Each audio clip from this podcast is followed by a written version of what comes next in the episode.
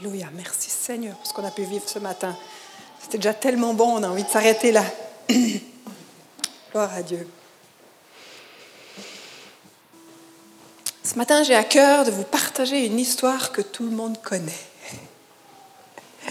Pendant cette semaine de jeûne, je disais, Seigneur, parle-moi. Et Dieu me parle de nom, de nom de quelqu'un. Ah, Jonas. Il me dit, va regarder Jonas. Jonas. Depuis que je suis toute petite à l'école du dimanche, on parle de Jonas. C'est l'histoire qui est connue, qu'on lit même plus, parce qu'elle est tellement connue. On sait, il a fui Dieu, il s'est fait avaler par un gros poisson, puis finalement il a fait son travail. On le sait. Ah, puis je trouvais que c'était pas très spirituel, c'était pas très grand hein, après une semaine de jeûne. Jonas. Seigneur, parle-moi un peu plus, là j'ai besoin d'une révélation. Et puis finalement, en étudiant Jonas, je crois qu'il y a vraiment des clés et des leçons de vie pour nous.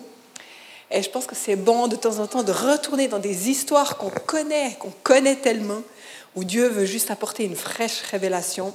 Et je parlais de ça à mon mari dans l'auto, je disais Jonas, Jonas, je sais pas ce que Dieu veut me dire, tu vois.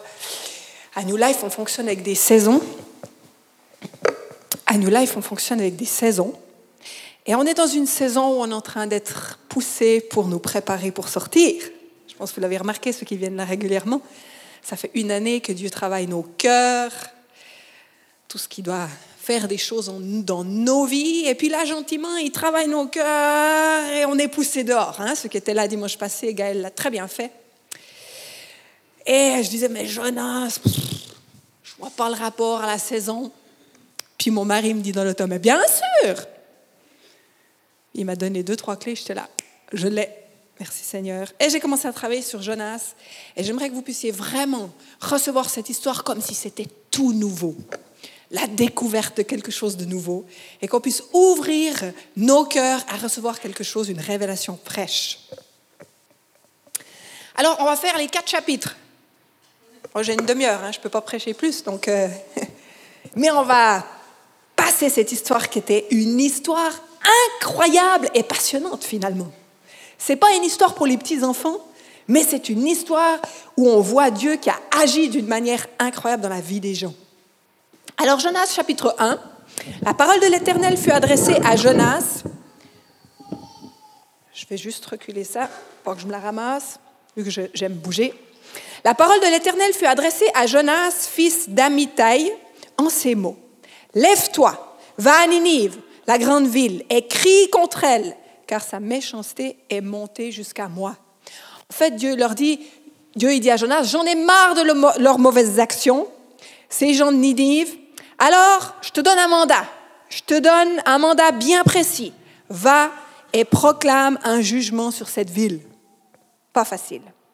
Ninive était la capitale de l'Assyrie à l'époque. Elle était l'ennemi numéro un d'Israël.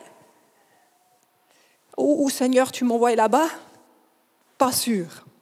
À cette époque, Jonas était un prophète connu, très connu, et même populaire dans l'endroit où il travaillait. Mais voilà que Dieu lui demande d'aller à un endroit dangereux, vers un peuple connu pour sa violence et ses actes de barbarisme, entre autres envers Israël, le peuple d'Israël.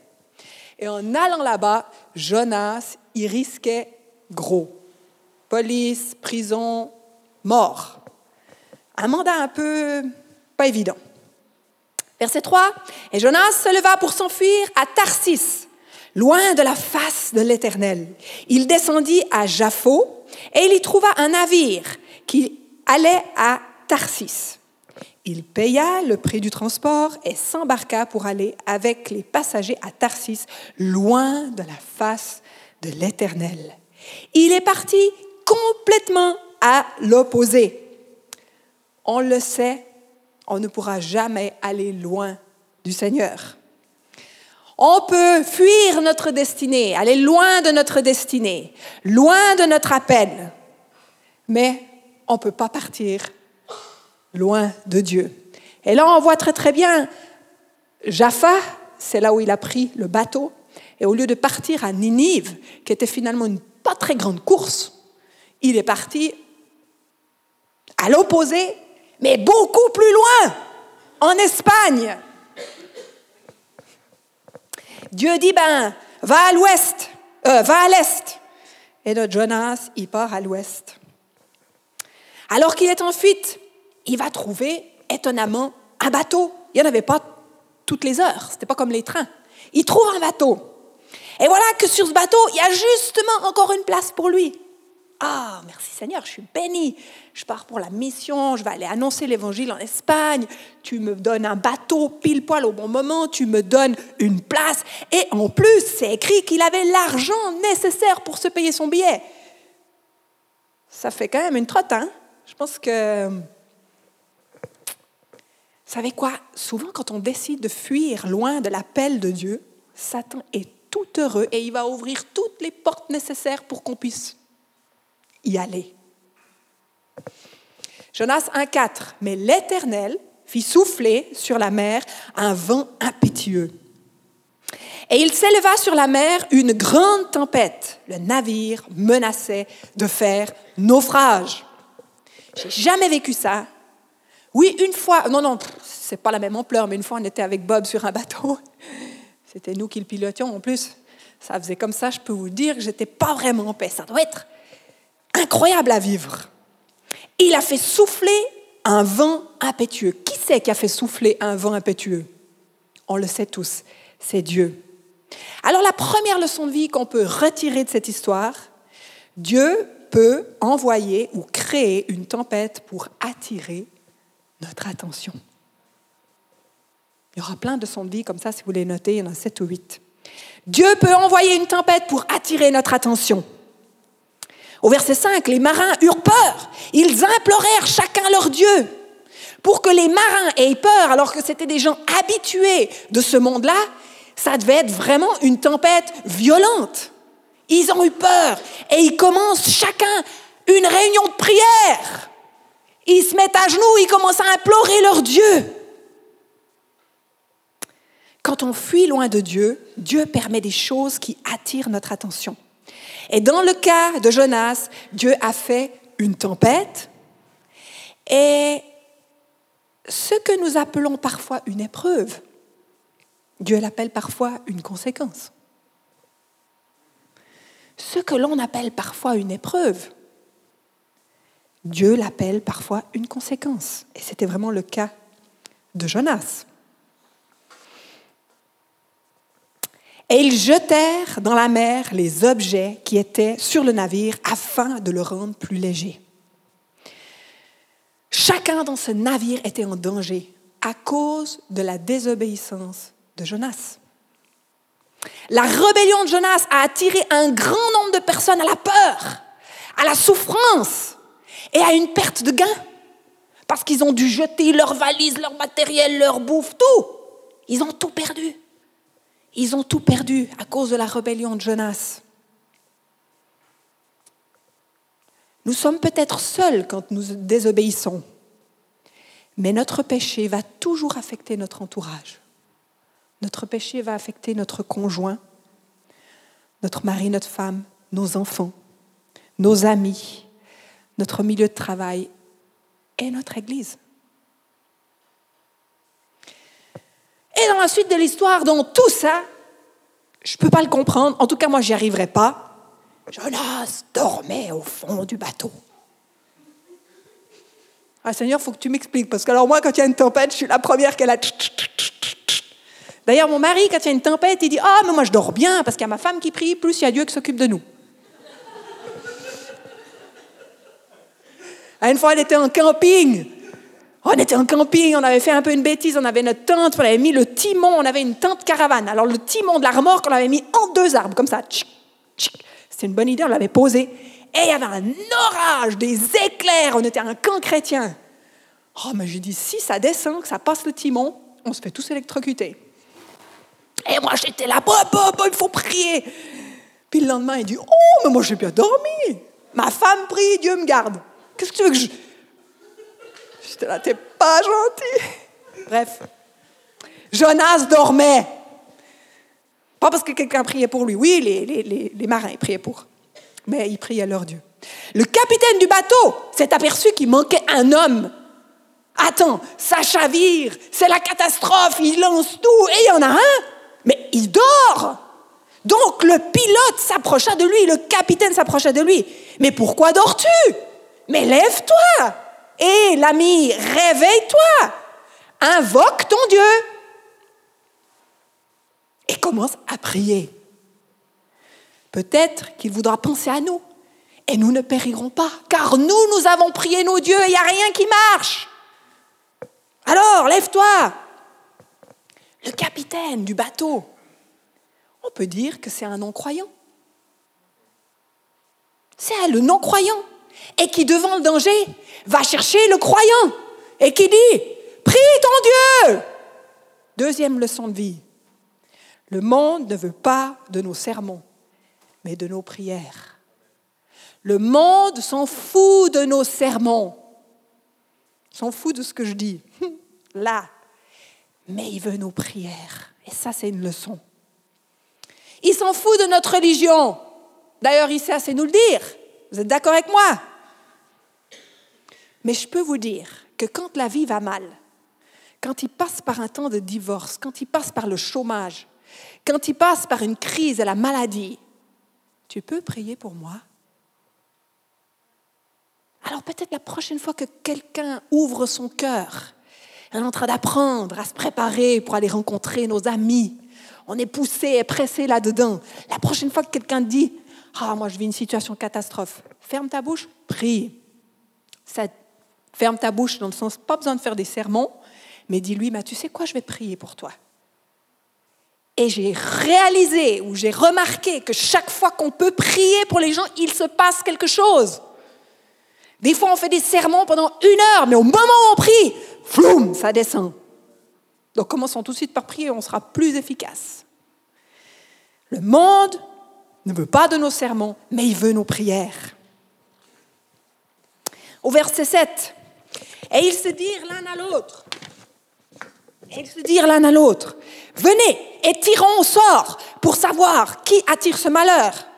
Ils tirèrent au sort, et c'était la tunique de Jonas. Tiens, il croyait encore au sort, mais la Bible dit clairement que lui gérait ce sort. Parce que le sort, c'est Dieu qui le fait. Alors, le malheur vient de toi, ah ah, Jonas, celui qui dort au fond du bateau. Alors, ils lui dirent, dis-nous, qui nous attire ce malheur? Quelles sont tes affaires? Alors là, comment c'est l'interrogatoire D'où viens-tu? Et le bateau, il chavire, imagine-toi. Mais quel est ton pays? T'es qui toi? Tu viens de quel peuple? Qu'est-ce qui se passe avec toi? Troisième leçon de vie. Tu peux cacher ton péché pas très longtemps. Tu ne peux pas cacher ton péché très longtemps. Ah, ça paraît, mais gloire à Dieu. Merci Seigneur, il va être délivré pour Jonas. Tu ne peux pas cacher ton péché très longtemps. À un moment donné, il va venir à la lumière. Jonas n'a pas pu cacher sa désobéissance. Ça a été exposé et mis à jour. Comme l'histoire de David, quand il a commis l'adultère et que Dieu a envoyé le prophète Nathan pour lui exposer son péché qu'il cherchait à cacher. Jonas, à ce moment-là, bah, il doit dire la vérité, hein, et il ne se cache pas. Il leur dit, je suis hébreu, et je crains l'Éternel, le Dieu des cieux, qui a fait la mer et la terre. Au moins, il est honnête. Verset 10, ces hommes eurent une grande frayeur et lui dirent, pourquoi as-tu fait cela? Car ces hommes savaient qu'ils fuyaient loin de la face de l'Éternel, parce qu'il leur avait déclaré. Les marins deviennent encore plus craintifs parce qu'ils se rendent bien compte qu'il y a un jugement de Dieu et qu'ils sont dans le même bateau que Jonas. Aïe aïe ils sont dans le même bateau. Et ils subissent les conséquences d'un qui... Hein? Oh là là là là là là. Alors voilà la solution que Jonas propose. Ils lui dirent, que ferons-nous pour que la mer se calme envers nous? Car la mer était de plus en plus orageuse. Il leur répondit, prenez-moi et jetez-moi dans la mer, et la mer se calmera envers vous, car je sais que c'est moi qui attire sur vous cette grande tempête. Jetez-moi à la mer. Vous auriez fait ça, vous? Moi pas. On peut dire, mais dis donc, quel homme mature, il fait face à ses conséquences. Hein? il se dit, ben, c'est vrai, c'est de ma faute, alors jetez-moi à la mer, je fais face à mes conséquences, je veux tous vous sauver. Ou alors, ça c'est un peu mon interprétation, c'est ce que le Saint-Esprit m'a dit, il me semble. On peut se dire une autre chose, c'est que Jonas, il connaissait son Dieu. Et il a peut-être voulu régler lui-même son sort. C'est vrai, Seigneur, je ne vaux plus rien. Je suis un bon à rien. je mérite juste de mourir. Quelle catastrophe, qu'est-ce qui m'arrive? Et il commence à entrer dans la victimation de soi. Je ne sais pas si ça se dit. Dans la pitié de soi. Dans la honte toxique. Il commence à avoir honte, à vivre de la culpabilité. Tout, tout, tout, on va tous mourir à cause de moi. Et tu commences à te détester. Ça t'est déjà arrivé? Moi, ça m'est déjà arrivé. Et à ce moment-là, alors qu'on se juge soi-même, c'est là que le diable y vient, dans nos pensées.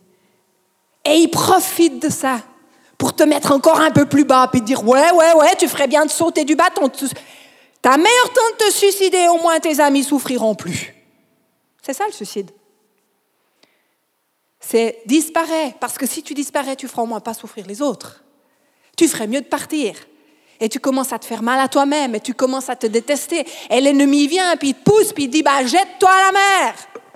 Ça sera la solution, Dieu va se calmer. Tiens, toi, quand j'ai pensé à ça, j'ai dit, ah ouais? Ah bah ouais Pourquoi Jonas s'est pas repenti?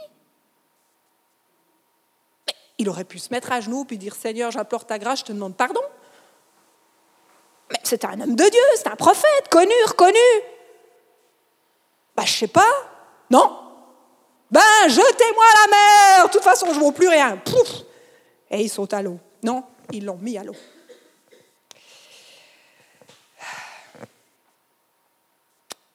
Troisième, quatrième leçon de vie, l'ennemi peut te dire des mensonges. Quand tu vis un moment difficile, que tu es face à certaines choses de ta vie. L'ennemi vient et il profite de ça pour te pousser encore plus en profondeur. Et il te ment. Et il veut juste ta destruction. Parce qu'il sait que tu es un homme de Dieu. Il sait que tu as quelque chose à jouer. Et il cherche qu'une chose, c'est qu'on te foute à la mer. Leçon de vie, n'écoutez pas le mensonge de l'ennemi dans ces moments de tempête et de creux. Verset 14. Alors ils, invoquèrent l'Éternel. Attention, c'est les marins qui commencent à invoquer l'Éternel de Jonas. Avant, ils invoquaient leur Dieu. Là, ils invoquent l'Éternel. Et ils dirent, Ô Éternel, ne nous fais pas périr à cause de la vie de cet homme. Ne nous charge pas de son sang innocent, car toi, Éternel, tu fais ce que tu veux. Tiens, ils ont une compréhension de ce Dieu qui est beaucoup plus grand que tous leurs dieux. Puis ils prirent Jonas et sans regarder, ils le jetèrent dans la mer et la mer s'apaise. Et ils savaient qu'en jetant Jonas, c'est dur de mettre un homme à la mer, hein?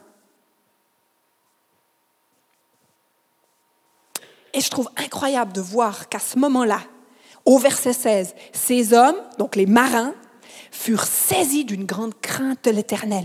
Ils offrirent des sacrifices à l'Éternel et firent des vœux. Dans d'autres versions, c'est écrit, ils ont offert des sacrifices et ils ont fait des promesses à Dieu. Ils ont fait des sermons à Dieu. Et Dieu a fait concourir le mal de Jonas pour le bien de ses marins. Vous savez pourquoi? Parce qu'il y a eu un réveil spirituel sur ce bateau. Ces marins ont commencé à adorer le vrai Dieu, à l'adorer. Ils ont vu cette tempête se calmer et ils se sont donnés à Christ. Incroyable, j'avais jamais vu ça. Cinquième leçon de vie, Dieu n'a pas de limite pour le salut. Dieu n'a pas de limite pour le salut. Même si ça paraît des circonstances juste incroyables, le contexte ne favorise pas du tout. Ou plutôt, on devrait dire, bah dis donc, c'est chrétien, hein, franchement, alors pas fameux, hein, pas fameux. Non, il y a une conversion. Et Dieu est capable de toucher le cœur des gens, même quand le contexte ne le permet pas, ou en tout cas il n'est pas du tout favorable. Ça, c'est le titre de mon message, mon message l'extravagante grâce de Dieu. Même dans les circonstances, il y a une grâce incroyable de Dieu. Pendant que les marins chantent sur ce bateau, que tu es fort et puissant, rien n'est impossible à toi, au roi des rois. Ah ben, je pense qu'il devait chanter ça, hein Ou ne crains pas la tempête, reste tranquille, la paix viendra. Ça, c'est pour les plus vieux comme moi. Ils connaissent ce genre de chansons. Hey, ils étaient en train de louer Dieu. Ben, il y en a un qui était en train de faire. Et puis qui luttait pour sa vie. Et comme il y avait beaucoup de vent, le bateau est parti très très vite. Hein. Alors, pendant que les marins célébraient Dieu, avaient découvert, le, avaient une vie transformée, Jonas lutte pour sa survie. Il sait que c'est la fin pour lui. Et encore une fois, on voit le cœur de ce Père, notre Père céleste, qui se révèle. Qu'est-ce qui se passe Jonas 2.1, l'Éternel fit venir, c'est l'Éternel qui fit venir un grand poisson pour engloutir Jonas. Et Jonas fut dans le ventre du poisson trois jours et trois nuits. Sixième leçon de vie, Dieu révèle sa grâce toujours au bon moment. Alors que tu fuis Dieu, alors que tu veux te suicider, tu es dans la victimisation, victimisation de toi-même, alors que tu vaux plus rien, tu mérites juste de mourir, eh ben, Dieu vient encore te chercher par sa grâce. Cette grâce, ce cadeau, cette faveur imméritée, Dieu vient la révéler toujours au bon moment. Qui a envoyé la tempête Pour attirer son attention? Qui a envoyé le gros poisson? En fait, c'est Dieu qui fait tout, hein? Ah ouais, je croyais que j'étais libre, maître de mes choix. Mais Dieu fait tout. Dans le ventre du gros poisson, il n'y avait pas de cellulaire, pas de télévision, pas de Wi-Fi. Et le Seigneur avait toute l'attention de Jonas. Vous pouvez l'imaginer. Il est seul face à Dieu. Et là, Jonas, tenez-vous, il commence à faire quelque chose qu'il aurait dû faire déjà bien avant. Il se met à prier. Parce qu'il n'a pas prié sur le bateau. Il a dit, jetez-moi à la mer. Mais là, il commence à prier. Et je trouve trop beau. Je voulais dire encore quelque, quelque chose. Quelquefois, on attend que la tempête arrive. On attend même d'être dans le ventre du poisson pour commencer à prier. Et si tu fuis ce matin, n'attends pas une tempête pour demander pardon. Fais-le maintenant, comme tout à l'heure dans la louange. Seigneur, je te demande pardon. C'est vrai, viens me chercher. Et il y a de l'espoir aussi pour ceux qui s'éloignent de Dieu. Comme Jonas, Dieu sait où ils sont. Il sait comment les atteindre et comment les ramener à lui. Continuons de croire, continuons de prier, continuons d'aimer ceux qui ont fui l'appel de Dieu. On en connaît tous. Parce que Dieu, il va aller les chercher dans son extravagante grâce. Il y a un poisson qui va venir les... Et ils auront un face-à-face avec Dieu. Continuons de prier. Chapitre 2. Alors là, c'est justement la prière de Jonas dans le ventre du poisson. Et je trouvais beau parce que dans ma Bible, le titre de la prière, c'est... Tu peux mettre le prochain slide. Le titre de la prière, ah, je ne l'ai pas noté là, mais le titre dans ma Bible, c'est écrit au début du chapitre 2, Soumission à la volonté de Dieu. je trouve que déjà le titre, il est extra. C'est vraiment ce qui est en train de se passer. Donc le chapitre 2, il est dans le ventre du poisson. Soumission à la volonté de Dieu.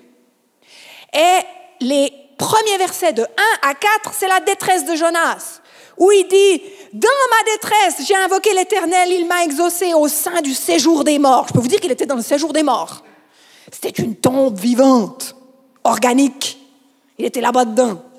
Et il a crié et a entendu ma voix. En fait, il était malheureux, Jonas, dans ma détresse. Quand on est en dehors de la volonté de Dieu, on est malheureux. Parce que c'est seulement quand on est dans la volonté de Dieu qu'on a une joie véritable, une satisfaction véritable.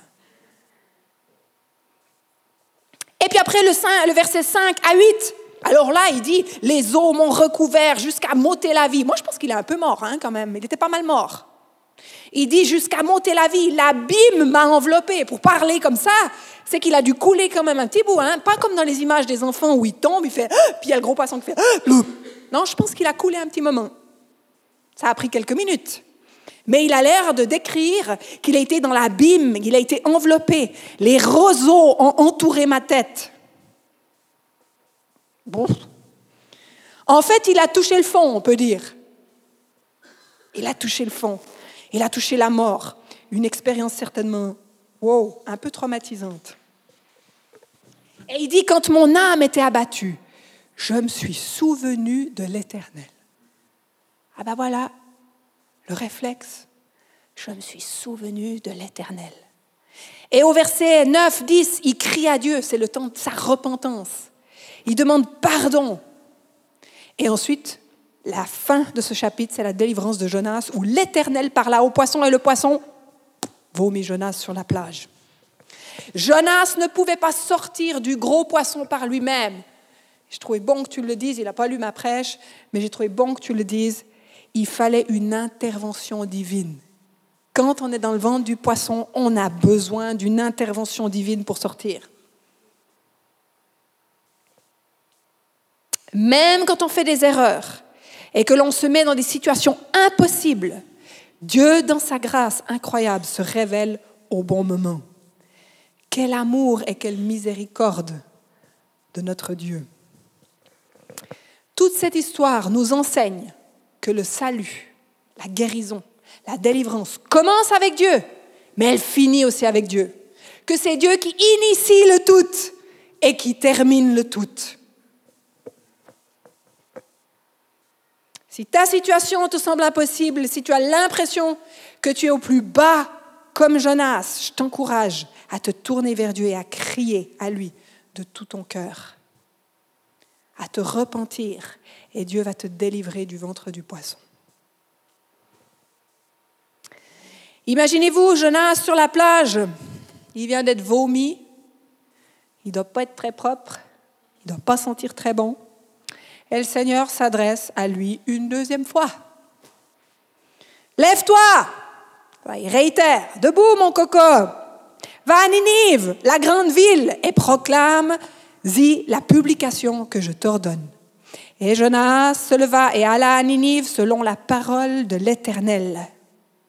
Jonas entre dans la ville et marche une journée en prêchant un message de mois. Et les amis, on n'a pas besoin de parler beaucoup. Souvent, l'évangile, c'est très simple. Alors là, c'est un peu rude le message. Je ne vais pas dire ça, mais encore 40 jours, Ninive sera détruite.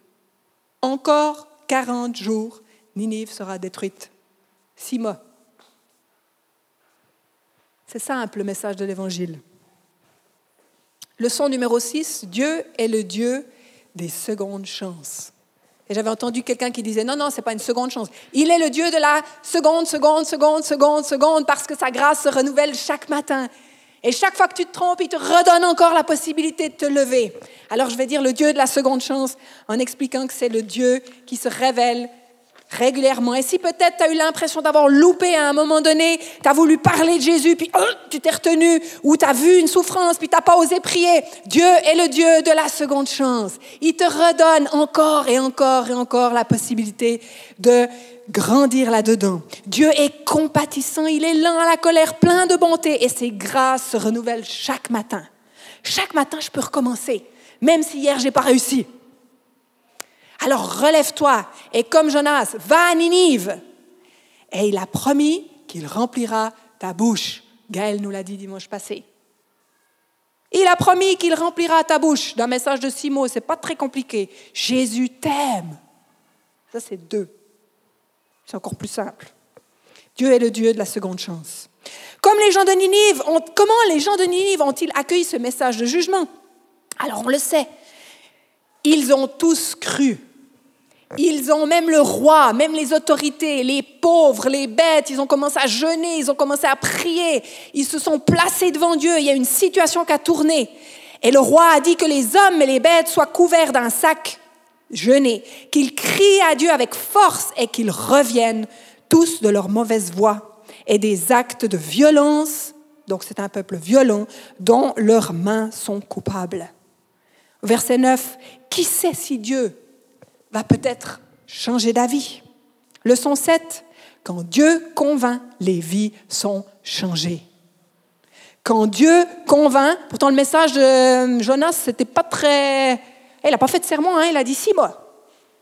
Mais Dieu a convaincu un peuple entier, c'était un million de personnes, la ville de Ninive.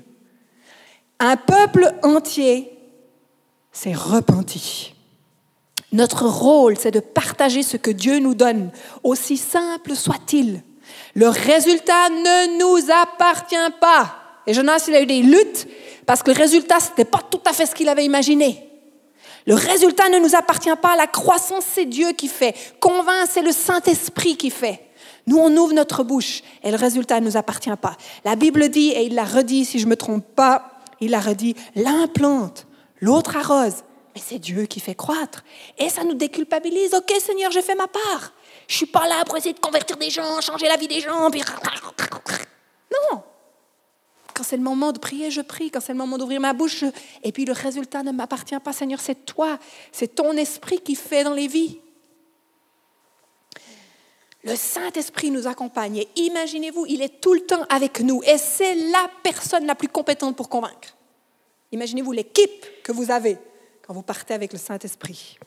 Le peuple de Ninive a tellement été touché qu'ils ont commencé à prier, à jeûner, ils ont changé de comportement, changé de voix. Ça, c'est quoi ça? Ça s'appelle une conversion. Ils allaient là-bas et ils convergent. Et ils vont là-bas.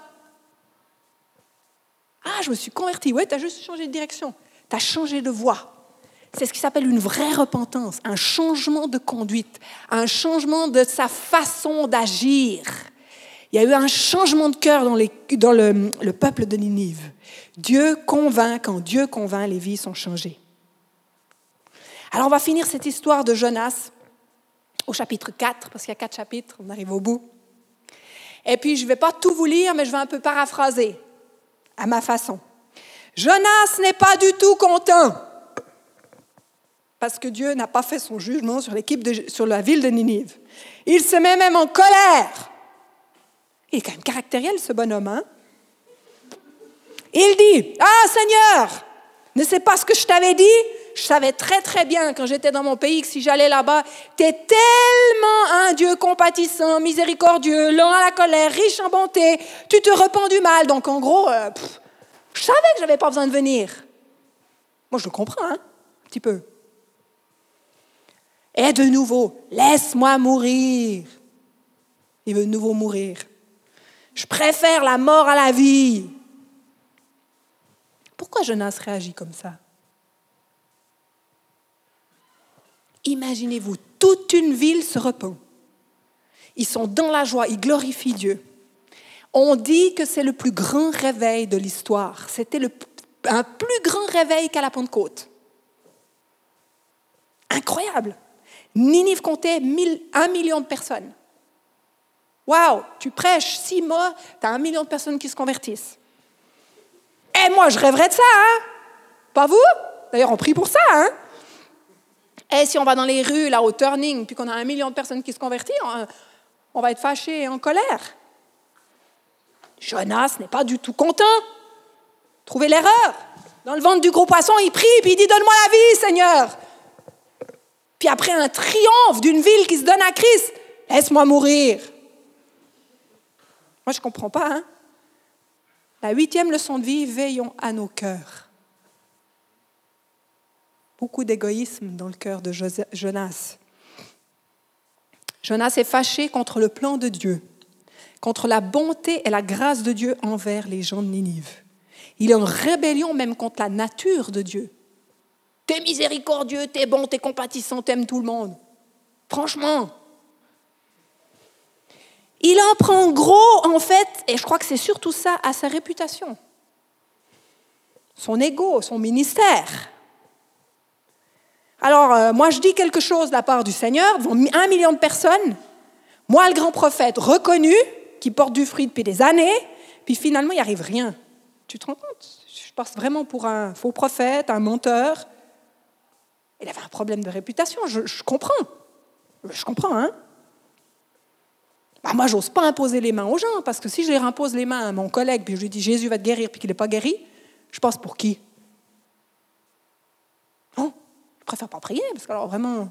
Puis si je vais dans les rues, puis que je partage Jésus, puis qu'il n'y a rien qui se passe, je passe pour qui? Moi, j'ai une réputation ici, là. on me connaît, hein bah, Ça, c'était Jonas. Jonas avait un gros, problème d'égoïsme. D'égoïsme. Il n'était encore pas mort à lui-même. Le sort d'un million de personnes pèse moins lourd à ses yeux que sa propre réputation. Puis, une autre chose, on pourrait dire, qui devait se dire, dis donc, c'est un million de personnes qui ont massacré mon peuple, qui nous terrorisent, qui sont des actes de violence et de barbare. Seigneur, tu leur fais grâce. C'est inadmissible. Il avait sa propre justice et je le comprends. C'est pas juste. Avec ce qu'ils font, on peut juste imaginer notre contexte dans ce qu'on entend dans certains pays. Quoi, Dieu Ah, mais c'est dégueulasse. Il ferait bien d'être jugé pour ce qu'ils font. Je comprends Jonas aussi. Dieu fait grâce à qui il veut. Tous méritent d'entendre la bonne nouvelle. Veillons à nos cœurs. Et le dernier point, Jonas s'est assis en retrait face à la ville de Ninive et Dieu est encore une fois tellement bon avec lui. L'Éternel fit, l'Éternel fit croître un ricin qui s'éleva au-dessus de sa tête pour lui donner un petit peu d'ombre, pour lui ôter son irritation. Qu'est-ce qu'il est bon, le Seigneur. Jonas éprouve une grande joie à cause de ce ricin. Avant, il voulait se suicider, tout d'un coup, il, était émotif. Hein Souvent, les prophètes sont très émotifs. Le don prophétique, les gens. Hein Mais c'est comme ça que Dieu les utilise. Il a besoin de ça. Une ville se convertit, il est fâché, une plante pour un petit peu de confort pour sa tête, et il est heureux. Et l'histoire s'arrête pas là. Pendant la nuit, Dieu, Dieu, il a dit, attends, j'ai une petite leçon, je vais t'apprendre quelque chose. Dieu envoya un ver qui mange les racines, puis après, Dieu, il envoya un vent et la plante, elle sèche. Et là, de nouveau, il tombe en défaillance. Et il demande la mort. Il dit, la mort m'est un gain, elle m'est préférable à la vie. Et là, Dieu, en tant que papa formateur, il dit, mon fils, je vais t'apprendre une petite leçon. Et c'est mon point numéro 9 et le dernier. Dieu est un père qui veut ta liberté. Il est emprisonné, Jonas, dans son cœur. Et Dieu a dit, je suis un bon père, je ne vais pas le laisser comme ça. Je veux continuer, je veux qu'il devienne un jour comme moi. Je veux qu'il ressemble toujours plus à Jésus. Il y a quelque chose à faire dans son cœur. Et il l'a mis juste face à un miroir et il a vu son propre cœur. Dieu lui a dit, mais je ne peux pas être bon envers un million de personnes. Toi, toi, toi, tu, pleures pour une plante. Moi, j'ai un million de personnes. Tu vois ton cœur, Jonas? Puis Jonas, il a commencé à voir qui il était vraiment. Là, il n'était plus le grand prophète reconnu. Là, il était face à lui-même et face à son cœur. Dieu nous aime tellement qu'il ne nous laisse pas dans notre pauvreté de cœur. Il veut nous libérer, il veut faire de nous des personnes matures. L'œuvre qu'il a commencée en nous, au moment où on se convertit, il veut l'amener à la perfection pour que nous puissions toujours plus ressembler à Jésus. Et c'est ce qu'il a fait avec Jonas. Contrairement au diable qui, quand il y a quelque chose qui ne va pas, te pousse encore plus bas et tu te dis, suicide-toi, lui, il vient te montrer sa grâce. Il vient te montrer son propre cœur et il fait juste un reflet de ton cœur à toi pour que tu puisses être libéré. Dieu veut notre guérison intérieure. Et il nous dit, mon fils, ma fille, laisse-moi enlever cette racine dans ton cœur qui te fait mal. Et je trouve beau de, de se dire que Jonas, ce n'était pas un nouveau converti. Ah, ce n'était pas une page blanche. Ah, il était prophète, connu, reconnu. Il connaissait son Dieu. Il avait déjà une certaine maturité. En tout cas, moi, je le regarderais et je dirais, pas mal quand même. Et on est toujours à l'école. Parce que Dieu veut nous amener et il dit qu'il est le potier et qu'il veut travailler nos cœurs pour enlever ce qui encore chez nous produit tellement de choses pas bonnes. Dieu t'aime tellement qu'il ne te laissera pas dans les chaînes. Dieu est un Père qui veut ta liberté. Et j'aimerais finir cette histoire, je vous ai parlé de huit leçons de vie. Mais en fait, en arrivant à la fin de l'histoire, Dieu m'a dit, mais oui, c'est bien tes leçons de vie. Mais j'ai réalisé que toute cette histoire nous montre finalement le cœur du Père. On pense à Jonas, le poisson, nanana. Mais toute cette histoire, elle nous montre une chose plus importante, c'est le cœur du Père. Tu peux mettre la prochaine slide. Notre cœur, le cœur de notre Père. On a vu dans cette histoire que Dieu était un Dieu d'amour. Pour Jonas, c'est-à-dire pour moi, mais aussi pour ceux qui ne le connaissent pas, Ninive. Dieu est le Dieu de la seconde chance. Pour Jonas, mais aussi pour Ninive, ceux qui ne le connaissent pas. Dieu est un Dieu compatissant, lent à la colère, riche en bonté pour Jonas, pour moi, mais aussi pour ceux qui ne le connaissent pas, pour l'humanité, parce qu'il aime le monde. Il nous aime nous, mais il aime aussi les autres. Dieu est un Dieu miséricordieux. Dieu est un Dieu patient, plein de grâce, plein de qui nous pardonne et qui nous sauve. Il me sauve. Ah oui, je suis déjà sauvé, j'ai fait ma prière de conversion. Non, non, non, il me sauve encore chaque jour. Il est le potier qui cherche notre liberté et qui me forme encore et encore.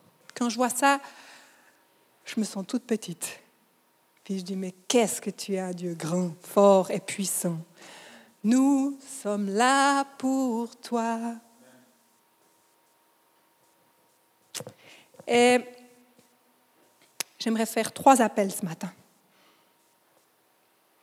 Puis si on peut avoir déjà la louange, parce qu'après on va finir dans un temps de louange, j'ai à cœur de faire trois appels.